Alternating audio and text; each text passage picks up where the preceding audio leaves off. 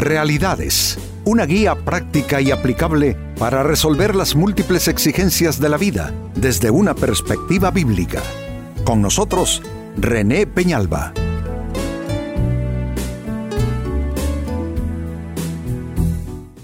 Amigos de Realidades, sean todos bienvenidos. Para esta fecha nuestro tema, ¿qué hay tras la dureza de corazón?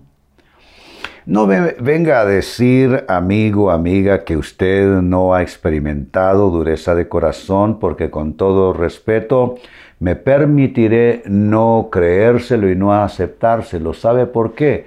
Porque dureza de corazón es algo que todos experimentamos, que todos vivimos, que todos pasamos, y son tantos los factores. Y déjeme decirle que no necesariamente interviene el factor maldad para que haya dureza de corazón, hay factores humanos eh, que son eh, eh, consecuencia ¿no? de las cosas que vivimos nosotros los humanos y se traduce al final en dureza de corazón. Ahora bien, aclaro, la dureza de corazón no es algo que la Biblia apoya, que promueve, que, que, que aprueba, porque la dureza de corazón lo que hace es que solo hace más complicada nuestras vidas, solo trae más cargas pesadas, solo, eh, ¿qué les digo? Solo eh, complica más nuestra situación, incluso nos aleja de Dios. Así es que este es un programa hoy, una especie de hagamos diagnóstico de qué es lo que puede estar sucediendo cuando tenemos dureza de corazón. Y amigos, eh, lo que quiero decir con esto es que ah, eh, nada como eh, uno poder observarse y poder realmente eh, darse cuenta qué es lo que pasa al fondo de nuestras vidas, de nuestras actitudes, de nuestras conductas. Pues este es nuestro tema. ¿Qué hay tras la dureza de corazón? Y escuchen esta lectura. Jeremías capítulo 5 y verso 3. Oh Señor, no buscan tus ojos la verdad, Dios mío. No buscan tus ojos la verdad. Tú los heriste, mas no les dolió. Tú los consumiste, mas ellos rehusaron recibir corrección. Y escuchen esto, endurecieron sus rostros más que la roca, rehusaron arrepentirse. Está describiéndose amigos, la situación de una persona que se atreve a medir fuerzas con Dios, que se atreve a decir, por este camino me voy y por ese se van, que rehúsa el consejo de Dios, que rehusan la corrección de Dios. Amigos, ¿valdrá la pena eso? ¿Será esto, mm, vaya, déjenme usar un término, ¿será esto un buen negocio? Entrar en rebeldía con la vida, con Dios? Por supuesto que no lo es. Pero saben, yo he encontrado muchas personas, bastantes personas, que disgustados por algo que sucedió en sus vidas, se disgustan también con Dios, se disgustan con la iglesia, se disgustan con la vida cristiana y terminan andando, escuchen esto, en tierra de nadie terminan andando en tierra de nadie. Y hombre, al final estas personas solo hicieron el camino más largo porque por lo general vuelven al Señor. Eso así es. Por lo general pasa una temporada en rebeldía, haciendo su voluntad, sacándose el veneno de todo lo que les afectó y al final terminan de nuevo en los caminos del Señor, eh, pero solo hicieron el camino más largo. Pues el texto es sumamente elocuente acerca cómo Dios eh, trata con las personas, pero éstas endurecen sus actitudes y que debieran más bien buscar eh, la verdad que quizá les está haciendo falta. Pues con esta escritura les invito a hacernos la pregunta que de paso es nuestro tema hoy. ¿Qué hay tras la dureza de corazón? ¿Qué es lo que puede haber, amigos?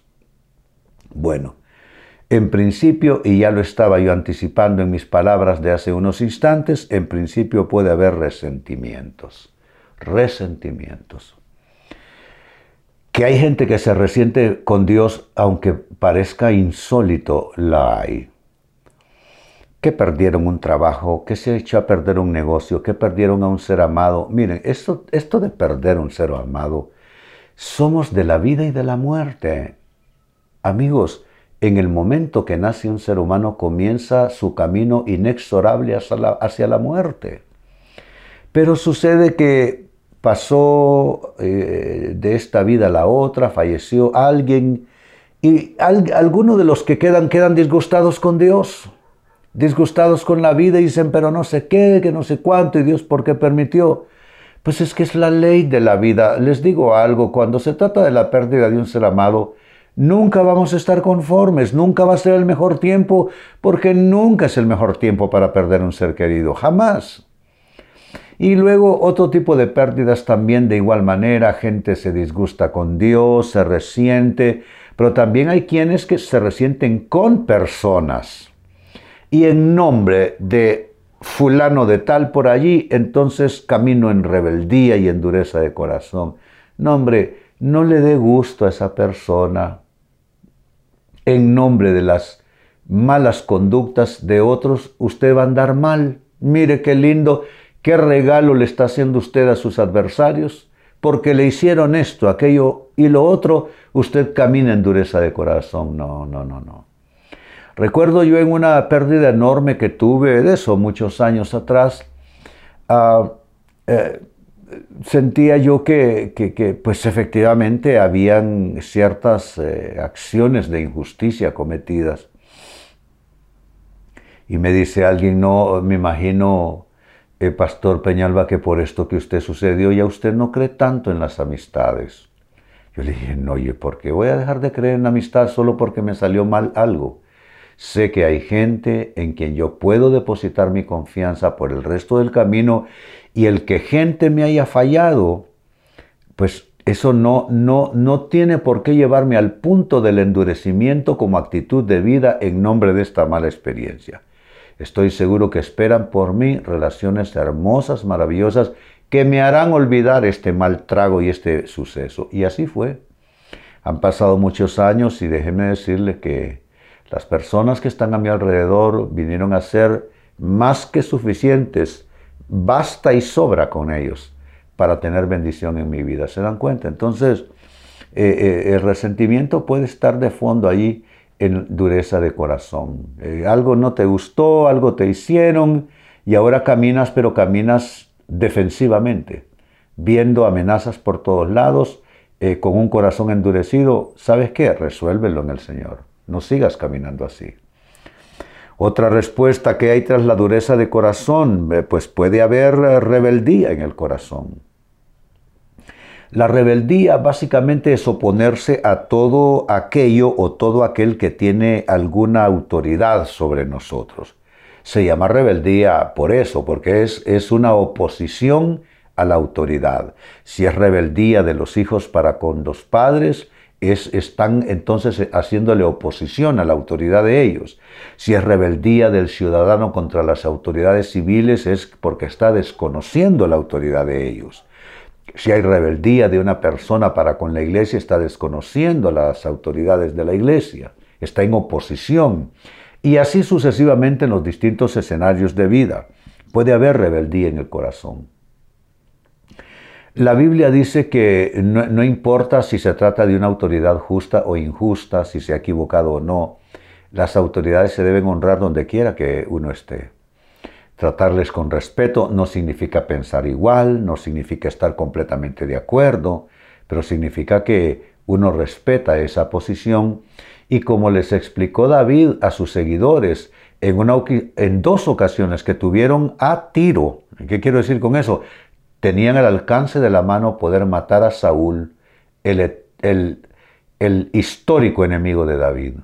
Y David les dijo, no, él es el ungido de Jehová. Dios lo puso, que Dios lo quite.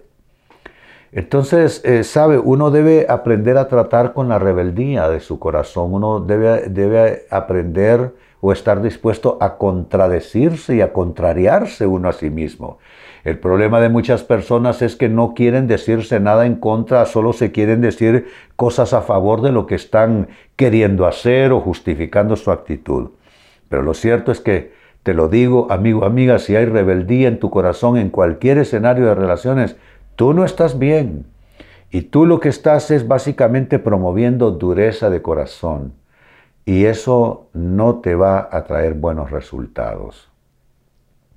Tercera respuesta, ¿qué hay tras la dureza de corazón? Pues puede haber frustración.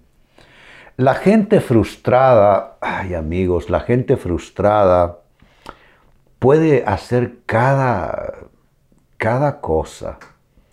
Imprudencias, dejarse llevar por el estado de ánimo, ah, eh, actos impulsivos. Eh, no, no, no, no, la frustración no es un buen consejero. ¿Y qué es lo que quiero yo significar y qué es lo que quiero connotar con el uso del término frustración? La frustración es cuando te sientes que no te salieron bien las cosas, que te salieron en lo opuesto que querías, que buscabas. Entonces te sientes frustrado, estás malhumorado. ¿Saben quién es la persona, la primera persona en la Biblia que encuentro yo en frustración? Caín. Caín que asesinó a su hermano Abel por frustración. Eh, Abel presenta su ofrenda al Señor, Caín eh, hace igual. Es más, Abel imitó la conducta y la acción de su hermano Caín, ya que Caín fue el primero en traer una clase de ofrenda de, tratando de, halagar el corazón de Dios. Entonces su hermano Abel, el menor, al ver a su hermano mayor Caín hacer eso, él lo hizo, pero resulta que lo hizo mejor. Y Dios quedó más complacido con la ofrenda de Abel. ¿Y qué pasó? Caín se llenó de frustración. ¿Y cómo se manifestó esa frustración? Dios se lo dice. ¿Por qué andas cabizbajo, malhumorado, deprimido, disgustado? Así se expresa la frustración. Entonces aquí no hay tal cosa como esconder la frustración porque se te va a salir por los ojos, se te va a salir en expresión del rostro, se te va a salir en las palabras, se te va a salir en las actitudes. A Caín hasta por la boca se le salió, le respondió mal a Dios y cuando Dios le dice, ¿dónde está tu hermano? dice, ¿acaso que soy yo el guarda de mi hermano? Pues entonces, ¿qué es lo que te ha frustrado? ¿Es un asunto de familia? ¿Es un asunto de trabajo? ¿Es un asunto espiritual? ¿Es un asunto de iglesia? Donde quiera que esté esa situación, tú afrontala en Dios, tú entrégale a Dios esa carga, no sigas más deprimido, enojado. Mira, no hay nada peor, y eso lo he dicho una vida en consejería, no hay nada peor que una ira o un enojo no resueltos tenemos que proceder a limpiar nuestro corazón. Eso nos va a potenciar para una vida maravillosa, pero mientras estemos ahí pudriéndonos por dentro, resentidos con alguien, con rencores, con frustración porque las cosas salieron mal, eso no nos va a ayudar en ninguna manera. Pues eso en tercer lugar. En cuarto lugar, con lo que voy cerrando, ¿qué más puede haber tras la dureza de corazón? Puede haber dolor y heridas. Claro que sí. Por lo general, y aquí va, es un eh, comentario teológico, por lo general nosotros pensamos que lo que hay detrás de la dureza de corazón, de la rebeldía, del pecado, es la maldad. Y en alguna dimensión así lo es. La maldad del corazón hace que la gente peque contra sí mismo y contra Dios y contra otros. Pero también yo he observado, y esto en la Biblia, que el dolor hace que personas actúen mal.